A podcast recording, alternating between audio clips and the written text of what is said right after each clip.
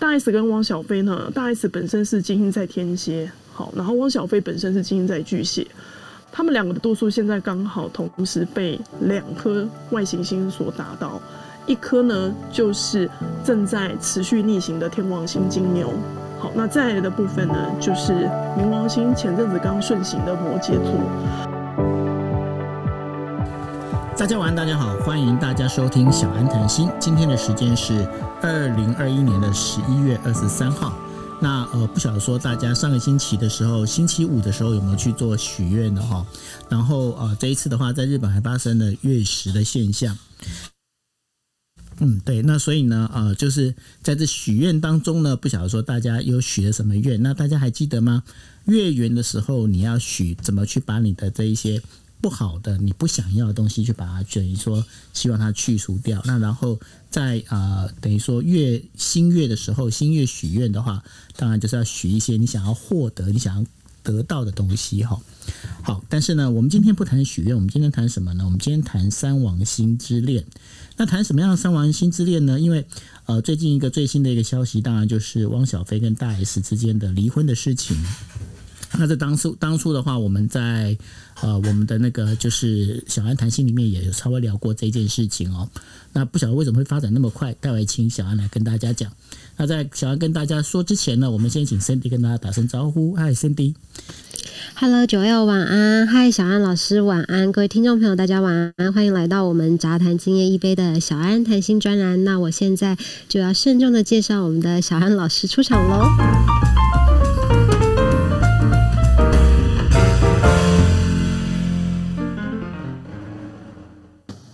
那九月还有 Sandy，各位听众朋友，大家晚安，晚上好，我是小安。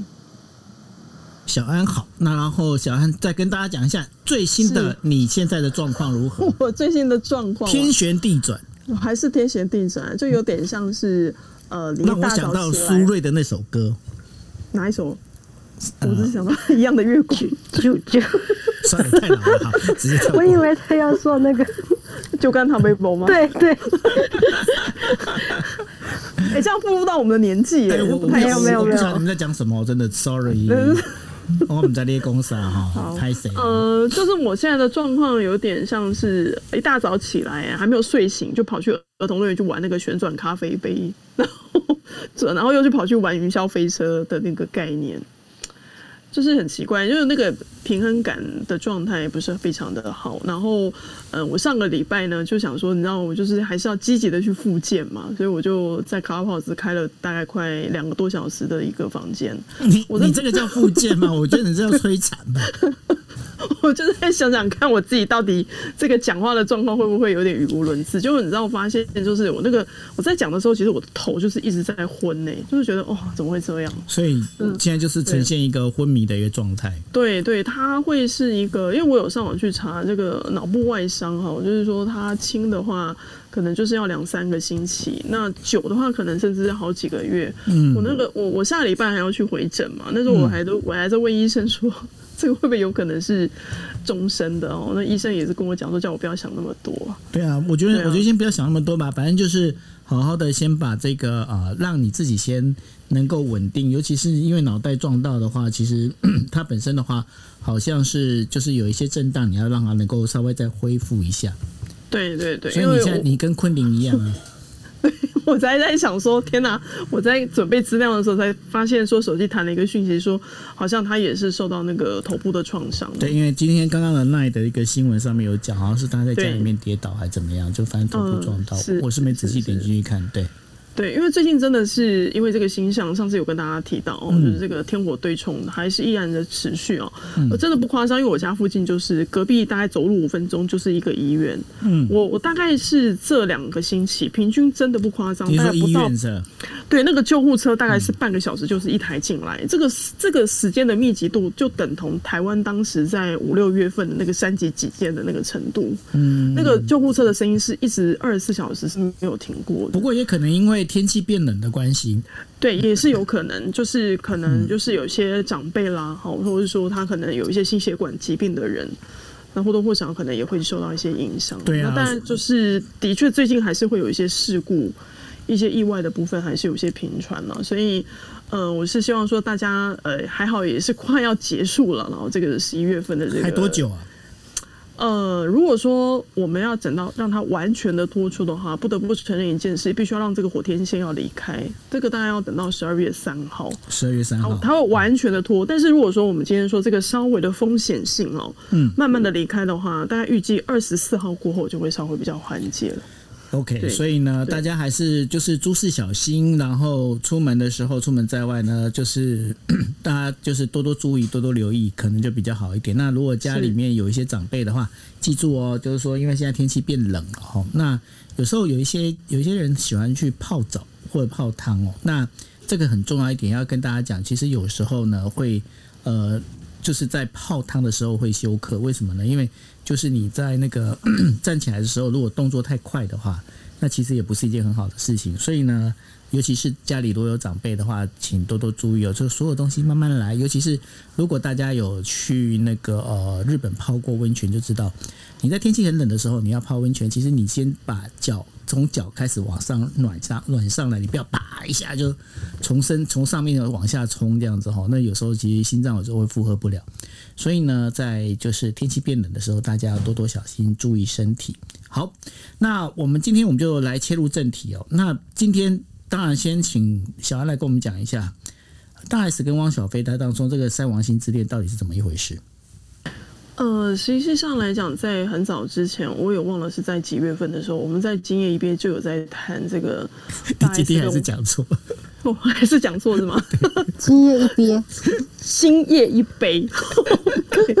啊，天哪，我那个大舌头。哦，就是我忘了那个时候是什么时候，就是他那时候不是有传说，好像大 S 因为汪小菲的一些言论，好在微博上的言论，非常的不爽。然后那个时候就说啊，干脆就离婚算了。那后来这件事情好像就是哎无疾而终。但那时候我在《今夜一杯》里面就是有跟大家讲说，这个看起来似乎没有想象中的来的那么的容易哦。我甚至还在猜，可能这个状况可能在明年四月份哈会有一波很大的波折。结果却没有想到说，他们似乎是没有熬过这个三王星之恋哦。那三王星之恋在现代占星学当中，它是一个关于情感。好，既然是恋，哈，这个恋爱的恋，那当然它就会跟我们的情感是有密不可分的关系。那其实，在今年哈，我们已经走到了十一月份的下旬了。其实，在今年，大家或多或少都会看到，在有很多的一些政商名人，或多或少都有一些婚姻上面的状况。那不仅仅是在今天我们要特别提到的大 S 跟汪小菲，哈。呃，如果说大家还有印象的话，像我之前当时二月份刚加入 Clubhouse 的时候，其实刚好那遇到的是，呃，应该是台湾跟日本的朋友会比较有印象的，就是那个那个是什么桌球的情侣，是不是？就是那个江宏杰跟福原爱的那个事情，哦，那一样也是一个造成一个很大的一个回响。哦，当当时他们也是在走一个三王星的行运。那后来，我那时候就觉得这看起来不太有利的原因，是因为这个行运的逼迫，是不是很有可能这个婚姻是不保的？那也的确，后来也证实，后来他们两个人是选择就还是离婚收场。那再来的部分是在今年的五月份，好，五月份的话，这个这个新闻也是非常轰轰烈烈的哈，就是呃，微软的创办人好，Bill Gates 好，他跟他的这个结发多年的这个妻子 Melinda。哦，也是结束了一段婚姻哦。那这个的部分呢，比尔盖茨他刚好也是在走一个行运的海王星之恋哦，也是让这个一段长期的婚姻告宣告结束。好，那再来的部分呢是那个呃，应该是像九 L 或是说有一些对于日本哦，就是很关注日本新闻的朋友都会知道，最近的皇室有一个很大的新闻，好，就是贞子公主。哦，终于跟小示威结婚，结为夫妇了哈。然后他们也到了纽约。那其实贞子公主跟小示威的故事呢，他们的爱情故事其实也是非常的曲折离奇。那他们在当时其实相遇的时间点，刚好也是在海王星对冲相之恋的时候相遇。那他们今年的婚姻进入这个婚姻啊，那时候我记得九二还问我说：“哎，那到底这个婚结不结得成哦？”嗯，我那时候是跟他说，应该是没什么太大的问题了，因为呃，那个贞子公主在目前现阶段来讲，现在在走的是一个很好的天王星三分相之恋哦，所以这个婚姻看起来是可行的。但是也有跟大家在提到，因为小狮龟的金星狮子在接下来可能会在二零二三或二零一四年的时候，那可能会出状况。所以这个他们到纽约之后的这个婚后生活，是否也会遇到一些新的挑战？好，那再回到刚刚提到的，那到底大 S 跟温小慧为什么没有熬过这一段？哦，我今天刚好把他们的盘拉出来看了一下，就是，呃，这个真的是感觉上来讲，不得不承认一件事，为什么我那时候会觉得说应该是会。撑到四月份哈，但是因为实际上来讲，他们现在走到了一个就是分手哈，就是说结婚了十年，最终还是画下一个结局。大 S 跟汪小菲呢，大 S 本身是金星在天蝎，好，然后汪小菲本身是金星在巨蟹，他们两个的度数现在刚好同时被两颗外行星所达到，一颗呢就是正在持续逆行的天王星金牛。好，那再来的部分呢，就是冥王星前阵子刚顺行的摩羯座，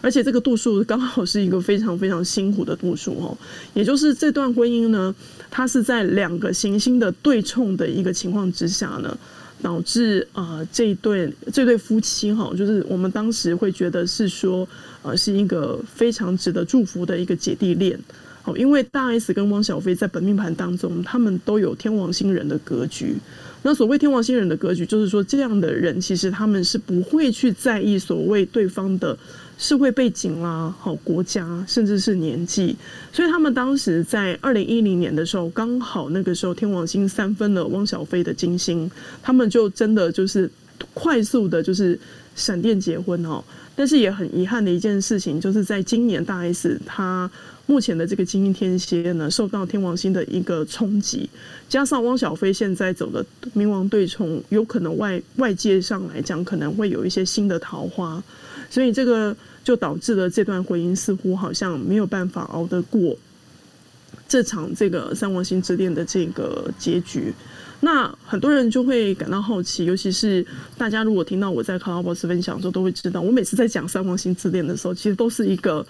不太好的一个氛围，或者说会是一个很哀伤的氛围，因为我们通常在讲三王星之恋，都是一定是政商名流啦，嗯，或是艺人，好，可能曾经出了一些什么事情，的确也是啊，就是呃，我也不得不承认是说情感这件事情是 private 的，是私人的，但是。当我们看到有一些就是公众人物啊，这个婚姻出的一些事情的时候呢，我们又透过了这个占星的角度去看到，甚至印证了这个三王星失恋似乎真的会对于我们在婚姻当中或者在亲密关系当中，它的确会是一个非常大的挑战。那尤其大 S 跟汪小菲他们现在走的这一个三王星之恋，他们是对冲相。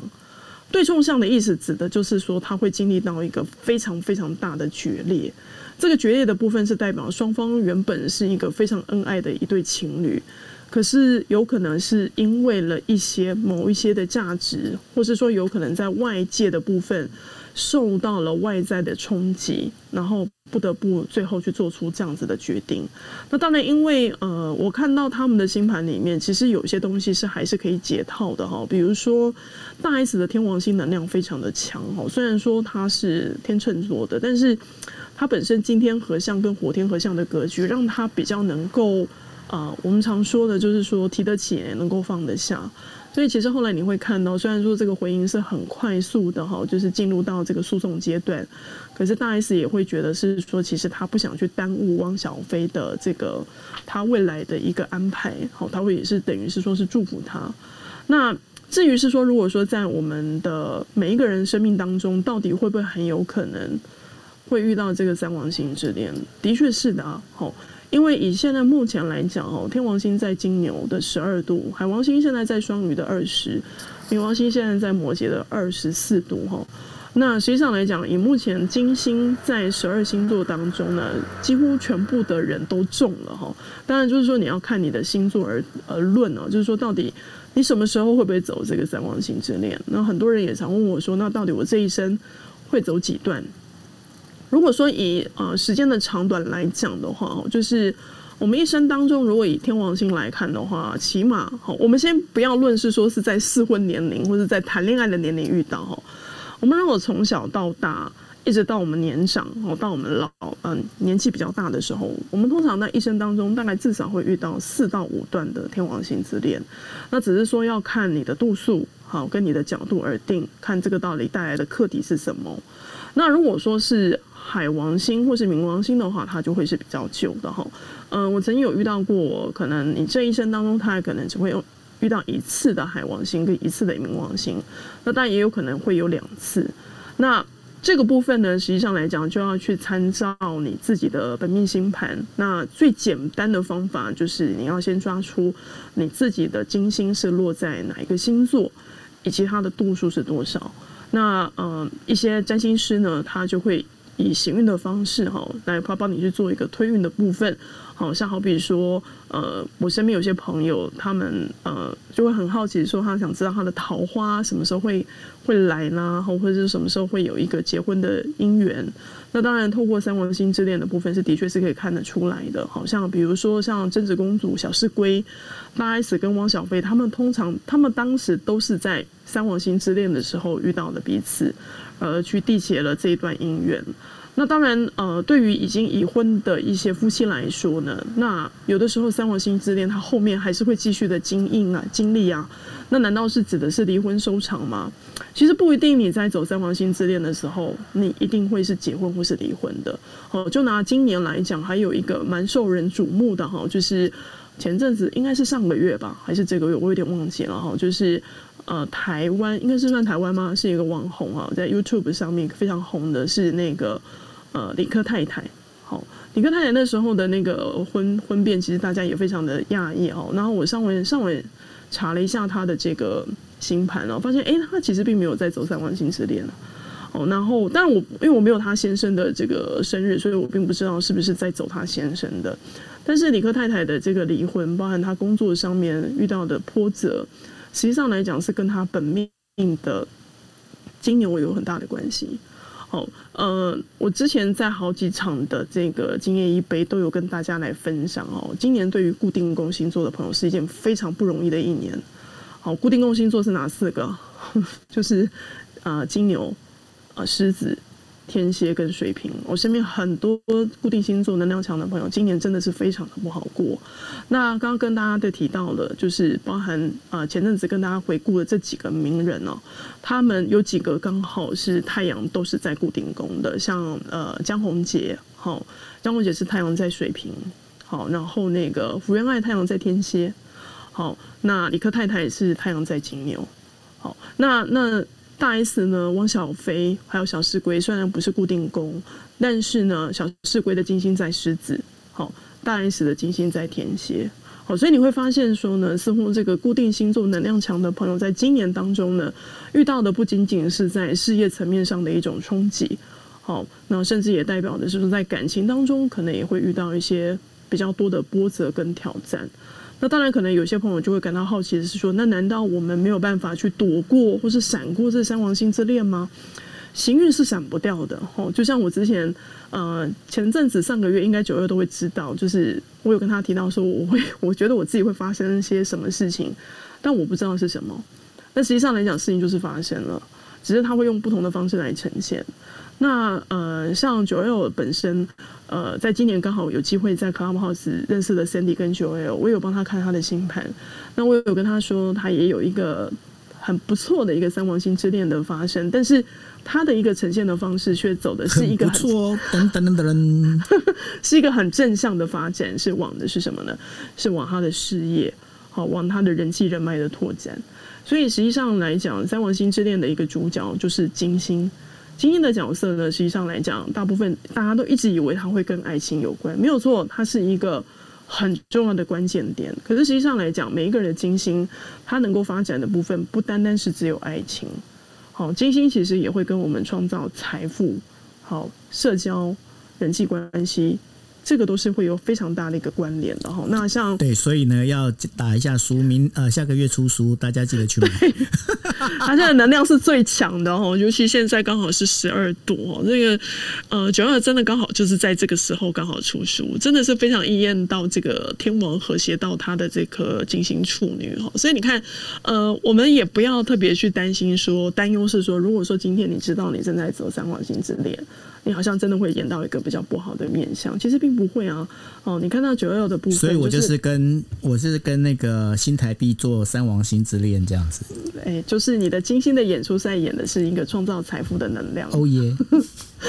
对，那当然就是说，它不仅仅是在创造财富了啊。有的时候，有些人他会投入的是一个新的兴趣，好，因为有的时候像金星本身，他会跟我喜欢拥有一个美好的生活，我去享受我的生活有关。所以有些人在走三王星之恋的时候，哎，突然会对某些事物会特别的感兴趣啦。好，又或者是说他可能在。从工作上面，他会结识到很多的异性的朋友，可是异性的朋友他不会是产生暧昧的情感，他反而是会变得是对他的人际关系，或是他对他的工作非常有非常多正面的帮助。那有的人甚至可以把这个三黄星之恋可以去直接扩张到是说，比如说他本身是艺术家，他是画家，那这样子的一个三黄星之恋的能量会辅助他对于在艺术层面或是在创作上面的提升，因为金星也会跟美感有关。哦，所以虽然说我们每次在讲三王星之恋的时候，似乎都是因为好像是呃外界有一些重大的一些名人的婚变而跟大家在聊这个话题，但是也希望大家不要过度的惊慌哦，因为毕竟反正这个行运每个人都会遇到，那只是说当你遇到的时候，或是你即将遇到的时候，其实你可以去做出这样子的选择。就像我我有一班的同学，他们在上行运课的时候呢，就是他们其实也都会去算出他们自己在走什么时候会走三王星之恋，然后。他们也非常的可爱哦，就是，呃，他们就会说啊，因为我现在已经是在一段婚姻当中啦，或者我现在有男朋友，所以我就会把我的三王星呢转换成什么呢？哎，我跑去跑去去投入在某一个兴趣上面，或是说呢，就算身边有非常多的莺莺燕燕，但是我知道我现在在走这样的幸运，其实我会知道说这个东西是还是可以在我的选择范围之内，我可以去选择不要去演出这个能量，或是说。我就整个把头洗下去，好，所以 所以知道自己的行运的好处，是因为你可以懂得去掌握它，掌握你的先天的优势，好，所以像九幺这个部分，其实它本来的时间点安排就刚好恰恰好是在它喜星能量最强的时候，那这个也等于是刚好是一个 plus 的加分，好，对他来讲就是说这个加分甚至会对他在明年一月十八号哦，这个天王星恢复顺行哦，这个会一路的往后望，会望到。望到明年，甚至望到农历年后，好，所以就是当我们在了解自己的这个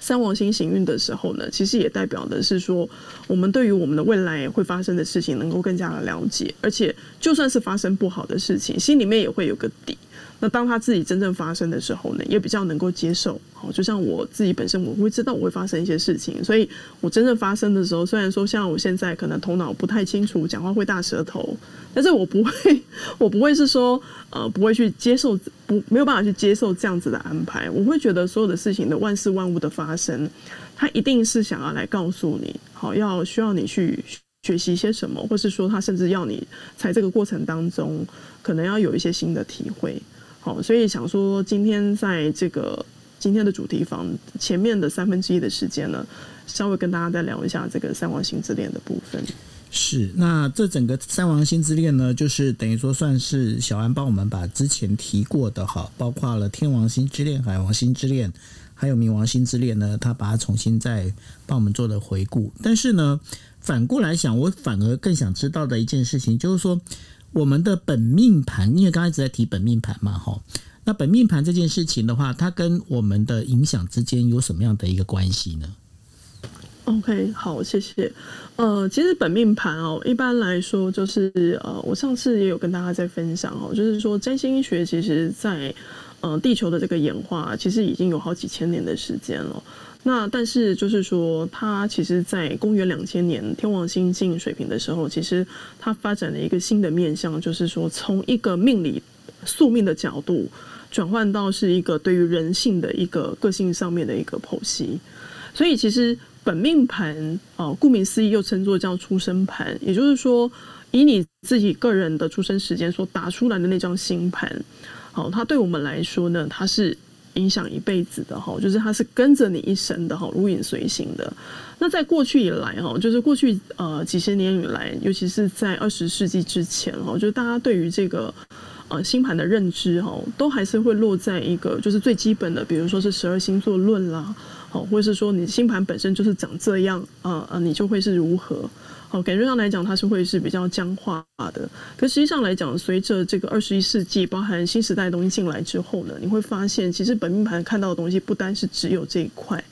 它不是只会讲说，你会不会好运啊？好，你的命会比较好啦，好，或是说，呃，你要往哪里去发展？好，这个才是你的一个宿命的部分。它更多的部分是看到的是说，你可以透过更加了解你的本命盘，你可以活出你自己想要的格局。那本命盘当中，如果说你今天有你自己的一个本命盘，其实当我们去了解本命盘的时候，其实你不见得一定要是非常要成为一个很厉害的一个占星师哈。你如果说对于呃占星的部分有一些初级的认识，其实你就可以先从呃在你本命星盘当中最重要的行星的部分先去了解。我们现在目前大部分所知道的都是说，哦，今天像现在是今天是十一月二十三号嘛，哈，那太阳就已经是进入到射手座了。好，一般我们通常比较粗浅的认知都会知道是说，我们讲说谁是什么星座，比如说九 L 是狮子，Sandy 是天平，我是摩羯。那基本上来讲，它都跟太阳有关。但随着新时代的东西进来之后，你会发现，哦，原来我们的星盘不是只有太阳，哦，我们还有月亮、有上升、有水星、火星，还有所谓的外行星的能量。那甚至现在占星学融入了一个灵魂占星的部分，它会加入了凯龙星、南北焦点。你甚至会开始了解你的十二宫位的议题。那这个东西到底跟我们有什么关系呢？实际上来说呢，其实当你越来越了解你的本命盘的时候，你会发现到一件事情，就是。本命盘它其实是一个能量，我常会说它就有点像是一个我们人体的一个脉络跟穴位。比如说，在你的太阳，呃，你的太阳星座、太阳的宫位，或是你太阳的相位当中呢，你会看到你的原生家庭对你的影响，甚至从你的上升点，就是你的上升星座，可以看得出来你小时候是活在一个什么样的原生家庭的一个氛围，以及你长大之后你想要呈现的样子是如何。那这个也会影响到。你出社会之后呢？你想要体现的或是呈现的样子是是如何？那还有呢？就是很多人如果说当你去更加了解你的星盘的时候，尤其说本身你是一个呃主管，好像比如说你是跟 Cindy 一样，你本身是在做这种呃帮人家去媒合工作的哈，找职业的，就是本身你可能是这样子的经纪人。如果说你了解一个人的星盘，实际上来讲，你可以帮这个人看到他。本身的所谓的本命盘当中的一个天赋才华，什么叫天赋才华呢？比如说在星盘里面，本命盘当中呢，我们讲的天赋才华就是会分成几个面向。第一个，大家最熟知的就是你的木星。好，因为木星本身它指的是说你这一生当中最大的福报，你可以扩展的地方。所以呢，当一个比如说一个上班族、一个主管、好一个猎猎人头顾问，当看到一个人的木星的时候，他其实可以协助这个人去找出他他适合的工作的面相，甚至可以透过他的木星的相位，以及如果说是女孩子的话，你可以帮他看他的金星的星座跟他的相位跟宫位，可以协助他去找到他的财富的来源。那如果说是男生的话呢？你今天看到一个男的一个员工，好，或是说他今天想要来找你，他想问你说他到底未来适合什么样的工作，又或者是说他如何要跟他的主管达成一个良好的沟通？那这个时候其实男生的部分呢，你可以参考的是他的火星之外呢，你还可以去参考他的水星的。水星的相位跟水星的星座，因为水星关乎的是一个心智逻辑，关乎的是我怎么去交流，我怎么去想事情。如果说你知道你的主管是水星在狮子，你就会知道一件事情，你绝对不能去 在公众的场合下，呃，给他失去很大的面子。哦，你觉得一定有些事情，就是说在公共场合要说他的优点。然后呢，他的缺点私底下跟他讲就好了。那当你越了解一个人的本命星盘的时候，你会发现，你越能够去了解说，他其实并不是很刻意的会用这样的方式来跟你表达，而是在星盘当中，他就有一个这样子的人格特质。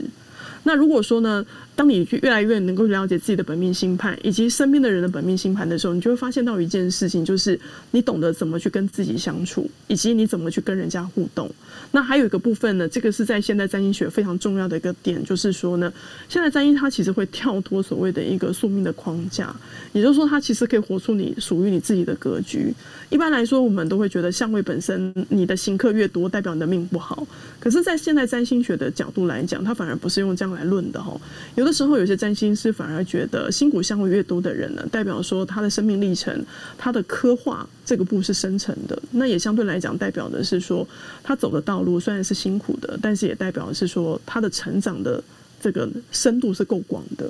那有的时候甚至他可以在说我吗？对，就像九友这样子的情况，就是他每次在旁边都在担心别人的行运不够好的时候，把星盘丢给我的时候呢，我就会把他的星盘跟那个人的星盘对照起来，我就会问说：九友，其实你比他还要辛苦，为什么你都没有感觉？因为已经假假扣做假报，对啊，对啊，像你，你看你的固定星座是这么强的人，照理说，其实你是应该会很辛苦啊。照理说来讲，你今年也是会非常辛苦的。但是我过得还蛮快活的。对啊，所以我说你是不是应该就要去感激？是说你在出生的那个时候，其实已经给你天天将降大任于世人，你知道吗？就是这个能量，其实你已经是熟悉的，已经是熟悉的，所以我才会说，呃，那到底星盘有分成好的或坏的吗？其实并没有。好的星盘，顾名思义，你当然会说，哦，这个人他一开始的早早期的阶段，他的童年阶段，或是他的青少年阶段。它是顺遂的，可是呢，行运的部分，呃，我们常说的是风水轮流转啊。好像比如说，二零一四年到二零一八年，那个对于基本宫的四个星座的人，那个真的是 哦死去活来哦。比如说像我跟 Sandy，二零一四到二零一八年那段时间一定会非常不好过。那这几年对于固定星座来讲，就会非常的辛苦。那在接下来的部分就会换到变动宫啊。那难道？指的意思是说，呃，我们我们的命运难道就是只是会是照着一个固定的回圈去走吗？其实未必。当你在经历这件事情的时候，也代表是说你有更多的机会可以去成长。你可以去问九 L，就是说他如果今年遇到这样的事情，其实他也能够看到他的潜力，甚至他可以把这个东西换成是个动力。所以我才会说，来来来，欢迎来问我，挑身枪不下寡。嗯，对啊，因为他的星盘真的是一个经典了。我每次看到他的这个像他们这样子的星盘，我都必须得承认一件事情，就是这个灵魂层面是非常的勇敢。哦，所以就是呃。如果说今天你对于你你对于你的星盘是很感兴趣的哈，我是想说可以透过这样的机会呢，可以大家来分享。你可以用一种不同的观点，好，不一定每次拿本命星盘的时候，一直都要问的姻缘在哪里啦，问你的真命天子在哪里。你应该要去找到这个占星师，你可以问他是说，我有没有去活出我的真正的天赋才华，然后我如何去改变我的劣势，然后转化成这样的优势。一个好的占星师其实不会直接告诉你答案。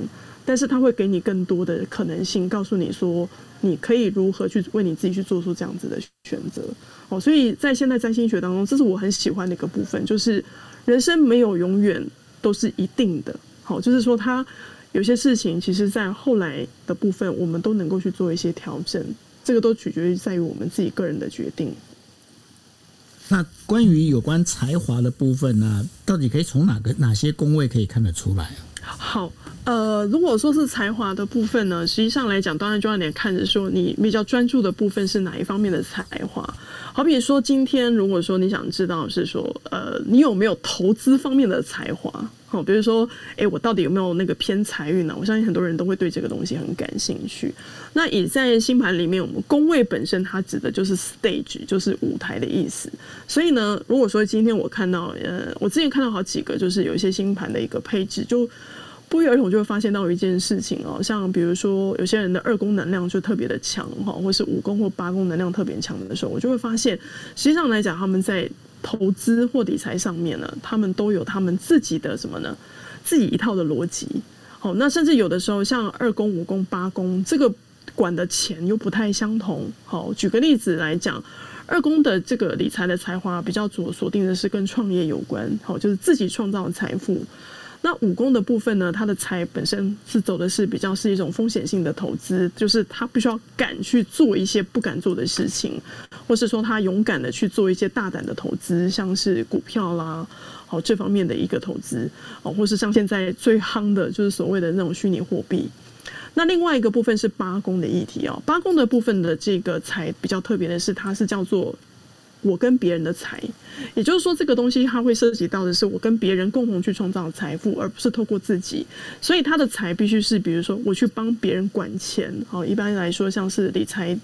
啊、理财顾问啦，好，或是说像是税务啊、会计师，好，这些人他们通通都会算是是八宫的这个能量。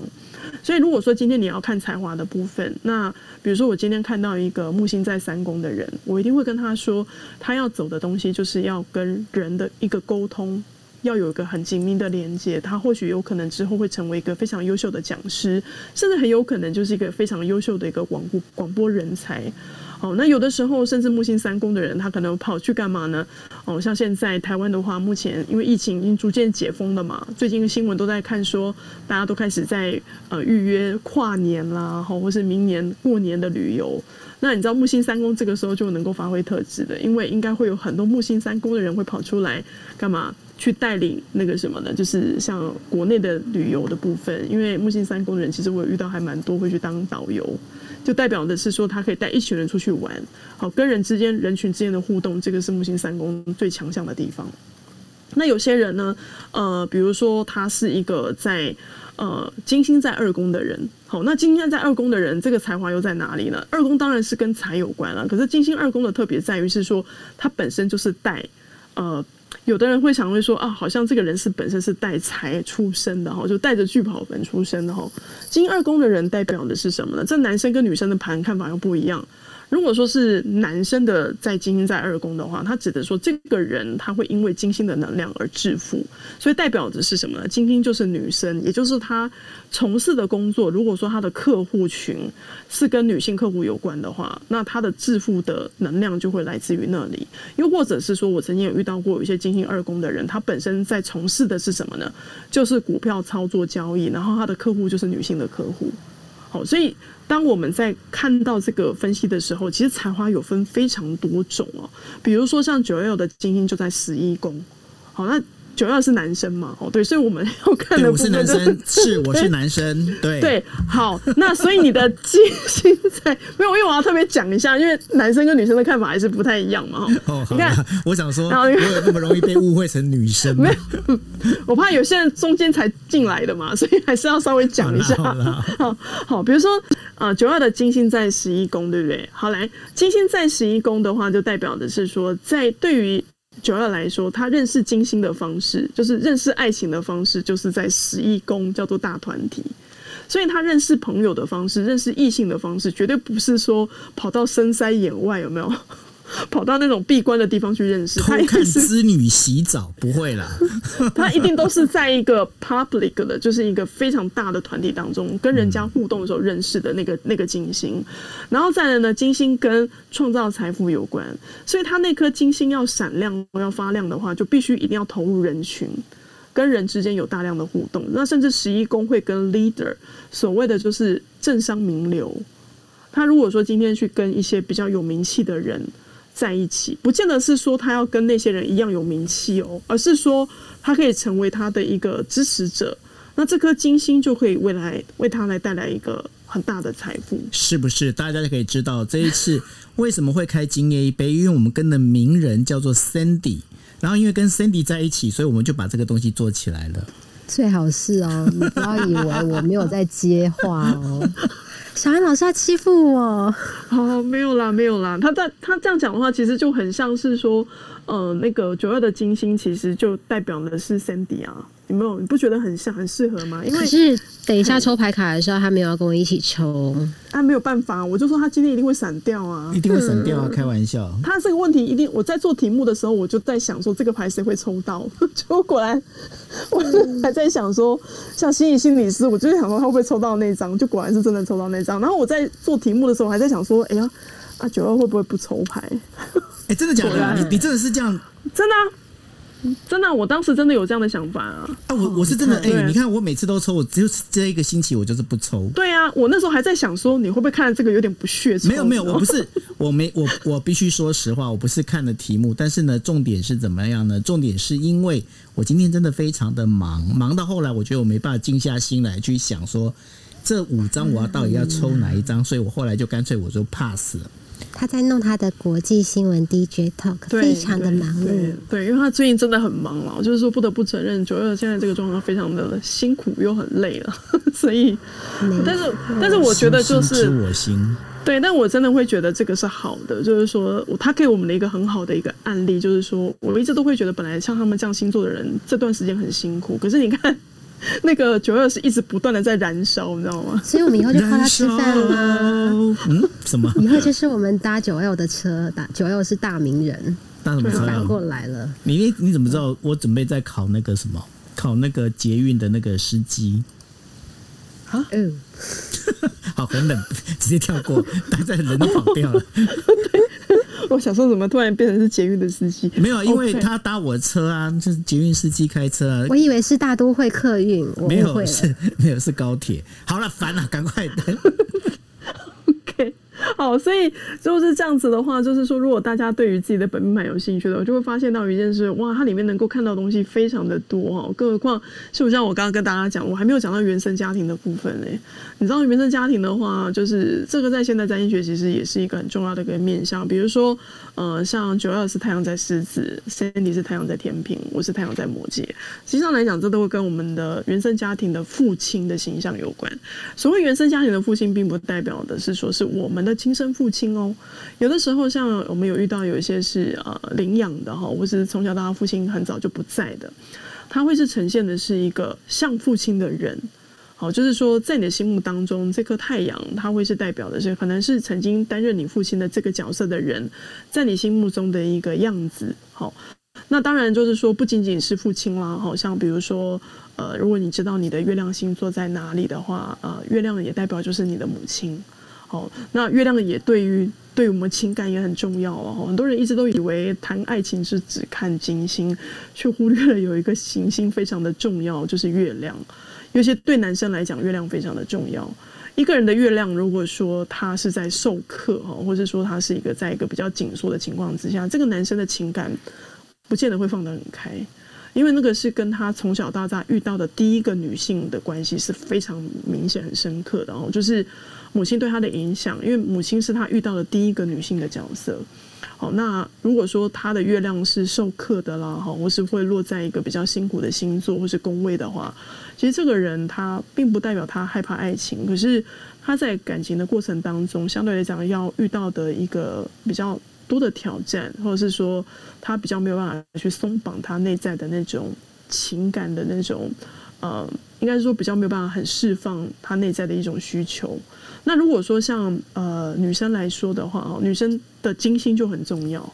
女生的金星代表的是什么？我刚就说嘛，比如说九二的金星在十一宫，对不对？Cindy 就是金星，对不对？因为天平啊，对啊，天平其实是金星所守护的嘛。所以你看，Cindy 要怎么去展现她的美，就真的要跑去户政事务所去调一下，才知道你的金星在 在哪一宫，才知道你哪边会发光，你知道吗？就是因为金星对女孩子很重要的原因，是因为金星就是 Venus，金星就是 Aphrodite，金星代表的就是说你要怎么去呈现你自己最好的那一面，你才能够去找到你的爱情，找到你的财富，找到你的资源。所以你说金星对女生重不重要？非常非常重要。啊，对啊，尤其你又是太阳在天平，这嗯本名就是金星人的概念啊。那 我去偷九幺的星星，然后再加我自己的星星，就无敌了。没有啊，你直接偷 No 不 Hero 了，你不要找我好不好？你不要把我跟你扯在一起，谢谢你。来不及了。嗯，对，好，所以就是如果如果说当我们去更加了解我们的星盘的时候，包含太阳、月亮啦，哈，或者说像水星，哎，水星其实还很有趣，水星可以看到你的那个你知道吗？就是平辈的关系，比如说，嗯，我跟我的兄弟姐妹好不好？兄弟姐妹其实不代表是血缘的兄弟姐妹哦，有的时候代表的是，呃，像我们说，呃，亲戚上面的堂兄弟姐妹、表兄弟姐妹啊，或是说你可以看的是你的室友，哦，你的朋友，这个也是可以看水星的能量。然后有的时候，像我之前在研究占星的时候，很有趣，我发现到一件事情，不仅仅是看你自己的，你甚至还可以看到什么呢？看到你妈妈跟你爸爸的兄弟姐妹的关系好不好？也可以透过自己的水星可以看得出来，所以你会发现，就是说，呃，原来星盘它不是只有那么简单的东西，就是说，当你越来越了解的时候，你会发现说，哇，那个整个家族的这个呃秘密啦，吼，家族的一个整个我们讲说的一个能量的趋势，它都在都在这个细节里面哦，就是在这个星盘里面。所以，当你能够越来越了解你的本命盘的时候呢，你会发现到一件事情，你你能够更加去了解你自己之外，你也可以更加了解你身边的人。但前提还是老老话一句，就是说你必须要有一个正确的出生时间，不然的话，你你如果说像 Cindy 这样子的话，就是可能连上升是不是在天平都搞不太定哦。那你所能看到的东西就真的是非常非常的有限。很可惜，对，然后你就不知道你的三王星之恋。对，然后你在许愿的时候就没有办法去加深这个力道。好，我做很多事情，要 to do list 做起来。对对，所以像如果说你们希望自己能够更加了解自己的时候，其实会建议是说，像台湾的朋友其实是可以到那个户政事务所去申请这个出生证明哦，因为呃你在出生的那个当下，其实医生有帮你去做一个就是出生的这个登记。那但是如果说一个比较严谨的占星师哈，他还是会帮你去做一个时间方面的校正哦，因为其实真正的出生时间有的时候并不一定。啊，是在于你脱离母体的那一个瞬间。有的时候我们有看到有一些经历的案例，像九幺就是一个很好的例子啊。九二的那个生死的部分，哎，我们好像校正了好几次，对不对？对对，花了一段时间去做校正，所以你就会发现说，有的时候呢，呃，出生的时间虽然说有医院证明，但是如果说一个呃，就是愿意可以帮你去做生死校正的占星师，他如果经历经过你的一个生命的历程的一个校正，你才会发现说，哦，原来你的星盘会校出出来一个是真的是很像你的盘，那对于你在未来在做推运的时候，那个帮助来讲就会非常的大。对，那所以呢，呃，这个当中，大家刚才听到就是小安一直在提要那个 Cindy 去户政事务所的原因，是因为 Cindy 到目前为止他的出生 出生呃年知道年应该确定嘛？哦。那不一定啊。OK，他的年月日跟时间都是一个谜，所以呢，就是要他去户政事务所去把他正确的这个时间能够调出来。所以刚才会一直提说他的那个时间好像怪怪的这样。OK，那当然了，刚刚就也有提到了，就是说你们要可以去，如果说。真的是对自己的那个星盘有兴趣的话，那当然你可以去找一个好的一个占星师哈。那找一个好的占星师，然后跟他，当然这占星师是要你能够信任的哈。那你能够信任的占星师，然后呃跟他就等于说让他去帮你看你的星盘。但是星盘上面呢，的确因为。当时我跟小安在讨论的时候，这当中我们其实校正了很多次，因为毕竟在从呃大概一些生命历程里面遭遇到的一些事情里头，慢慢的去把时间把它调到微调到一个正确哈。那所以呢，大家如果说哎。那如果是这样的话，我可不可以找小安老师呢？那我会建议大家，你们可以先去呃小安的天使花园，你去那个他的粉砖哦，你先去小安的天使花园，然后或者是你可以点那个小安的头像，先点小安头像呢，然后到他那个哦，就是去留言给他哈。那这当中我们必须要跟大家讲的就是说，因为毕竟小安呢，他也是。啊，依靠这个专业哈，然后再等于说维生，所以说这部分的话，大家呢就是呃去找他的话，当然也就等于说可以去跟他这边排一个等于说占星啊这些时间哈，那然后让小安这边帮你做安排，嗯，对，好，那我们呢今天谈的那个呃就是包括天王星之恋还有本命盘的部分呢，我们就谈到这边，我们要进入我们的第三个单元喽。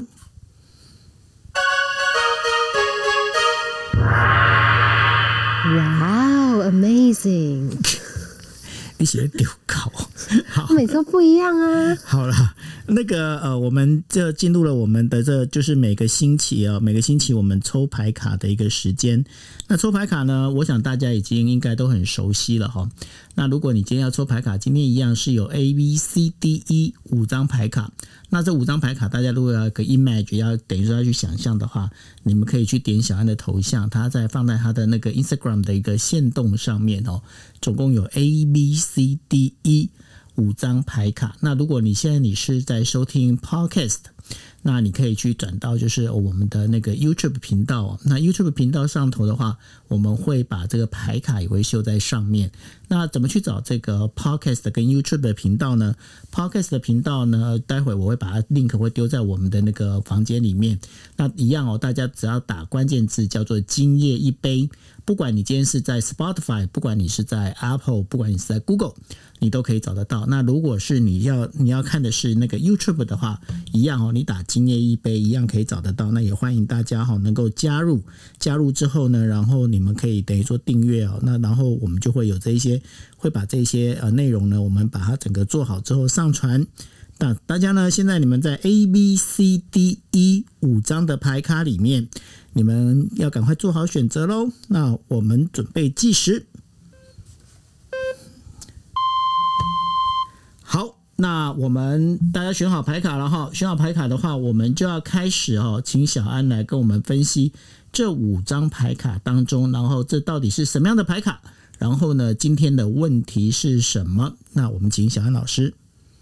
好，谢谢九 L 哈。呃，既然今天的一开始的主题在讲的是三王星之恋哈，那我也想说，哎，这次这个主题我以前从来都没有列过。那我想说，不然我们就来尝试看看哈。这个主题的问题是什么呢？哈，我今天一样用的是塔罗哈，但是它这个是叫 Little Prince 塔罗，就是小王子塔罗牌哈。那问题的部分是什么呢？就是未来的我哈，这个不见得是未来一周啊，很有可能是在近期的一到三个月之内哈。我是否会遇到一些情感方面的危机？这个情感当然顾名思义，可能如果说你是在一段婚姻或者在一段亲密关系，是否会跟现在现有的伴侣，好，会遇到一些亲密关系的主题？那又或者是说你现在是单身，好，那或者说你在跟某一个人搞暧昧，那是否也会遇到一些这样的危机呢？那会遇到什么样的危机？然后遇到了要怎么去应应，怎么去解决？就像我跟大家说的，如果说你现在可能就在走三王星之恋，那该怎么去处理它？所以呢，我们就为大家准备了就是 A B C D E 一共五张牌。那我们就先从第一张开始。对，那但是在这当中，就是因为是这个问题，那我真的刚开始我根本没有看到是这个问题，但是我今天就 pass 掉，就是没有去选牌。对，OK，好，那我们来请小安老师跟我们讲。A，好，呃，如果说你是选择 A 的朋友呢，这张牌叫做皇后哈，这个皇后这看起来听起来好像还不错哈，那我会给他下一个 slogan 哦，就叫做呃，你是一个无意间放电的皇后。就是实际上来讲，如果是你是选择 A 的话哦，其实无论你是男生或女生，这个皇后她代表的一个形象就是你是一个非常亲和力很强的人。身边的人其实非常喜欢找你啊，跟你交流，而且你会非常会关心对方，所以因此也产生了不少的异性的朋友啦、知己啦，甚至会有些人怎样会偷偷的暗恋你。那所以这个状况就会导致是说，这个情感的危机的出现，通常你完全都不知道，大多都是你身边的另外一半，或是说身边想要来追求你的人，会感到这种极大的压力哦。所以，如果说今天你本身是已经是有对象的人，你刚好又抽到皇后这张牌，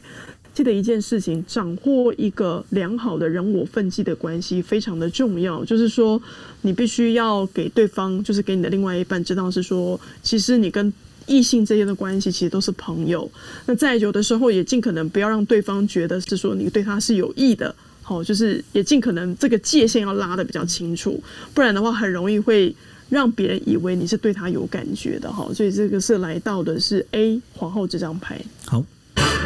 ，B 选我。B 好 好。B 这张牌呢，是我在五张牌当中唯一一张是逆位的，因为我从一开始九月份呢，过来的意思。对，我不知道那个九月还有没有印象？我从九月份那时候，你建议我开始做这个塔罗占卜的时候，我没有一张牌是逆位的，所以我今天今天是唯一逆位。对对对对对，我今天突然要想要去加一个逆位牌进来，嗯，然后就没有想到被抽到了，抽到了天牌金星啊，没有，你还没听那个小安的 slogan。好，这张牌呃，它的名字叫做权杖王牌，但是它叫逆位的权杖王牌。然后呢，这个 slogan 叫做内心的不满足。然后九九笑超开心。对，因为它的主题是什么？你知道，这个我等下晚一点会把那个图传给你看哦。因为这个权杖王牌上面它跟了一只蛇，一条蛇。你知道蛇啊，在塔罗牌里面，它它连接到的是什么？你知道吗？就是在伊甸园当中的那条蛇，就是骗骗那个夏娃吃苹果。对对对对对，它就是一个欲望的一个象征。嗯，所以通常这个抽到 B 的朋友，如果说你跟 Cindy 一样抽到这个权杖王牌逆位，代表近期你其实受到很多外界庞大的压力啊，所以你感觉上有点想要透过一个方式来去满足，或是说想要去舒压。你知道吗？就是你觉得啊，干脆就可能跑去，呃，通过一些亲密关系啦，或是说跟人家搞暧昧啊，然后就觉得说这样子可以让自己觉得暂时可以忘掉一些现在目前工作或是外界给你的压力，然后呃，你甚至会觉得其实搞不好你遇到一个人，你会觉得哎，这个好像是我的菜哦。可实际上来讲，并不是。会落塞哦，没有没有，其实坏哦，其实不是，应该是说你你其实有点是觉得想要透过这样的方式找到一些刺激，刺激让你觉得会有感觉，所以其实的目的的重点是在于你内心里面，其实现在有太多的事情被压住了，所以你想要被解放。所以这个过程就比较容易危险，原因是因为你很有可能就是不小心就会觉得你会喜欢上别人，可是实际上来这并不是哦。所以呢，嗯，当你开始去找到那个问题的核心，你就会发现，其实就算再多的那种搞暧昧的人出现了，你也会觉得不再需要了。重点是你要把你内在那个压力的部分，要先找到问题解决的方法。好，哇哦对好，对那我们接下来 C 好，那来到 C 的话呢，哦，这张牌叫做权杖十哈，十哈，九十的十哈，那这个是权杖十的正位。这张牌的 slogan 叫做感情上的逃兵。